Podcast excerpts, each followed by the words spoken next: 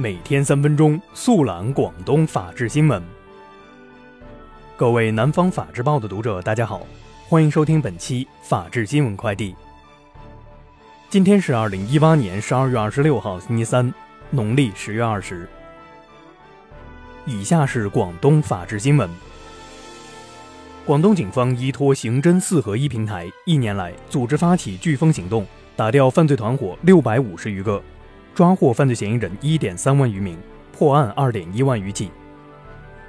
近日，东莞市第二人民法院执行局首次通过京东天秤系统平台，将一份关于买卖合同纠纷执行案的评估报告送达。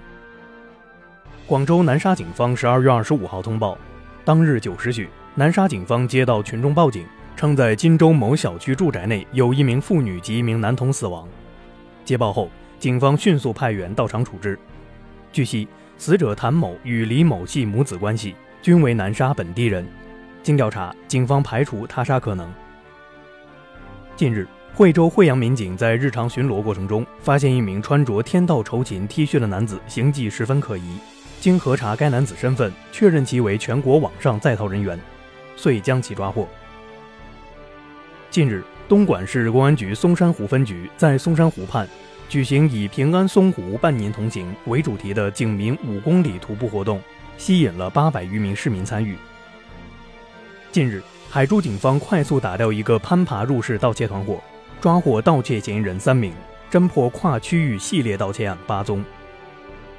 十一月二十七号，一名刚来东莞工作的女孩家中突然停电，手机又停机，急得哭起来。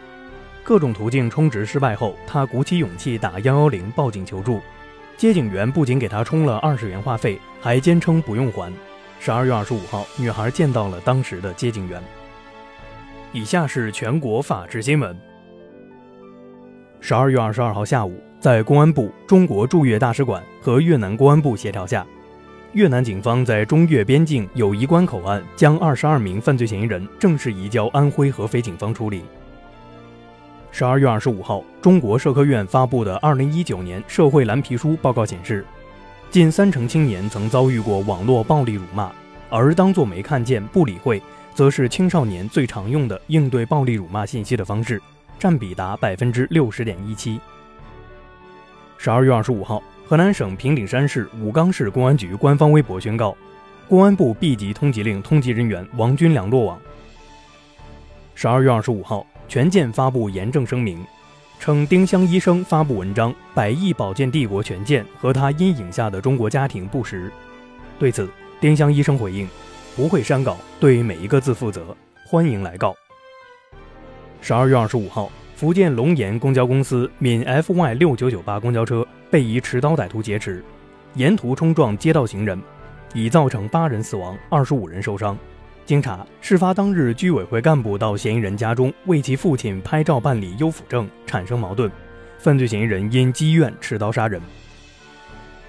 十二月二十四号上午，武汉地铁四号线列车上，一女子点燃奶茶杯，该段视频被在场乘客拍下发到网上，引发社会关注。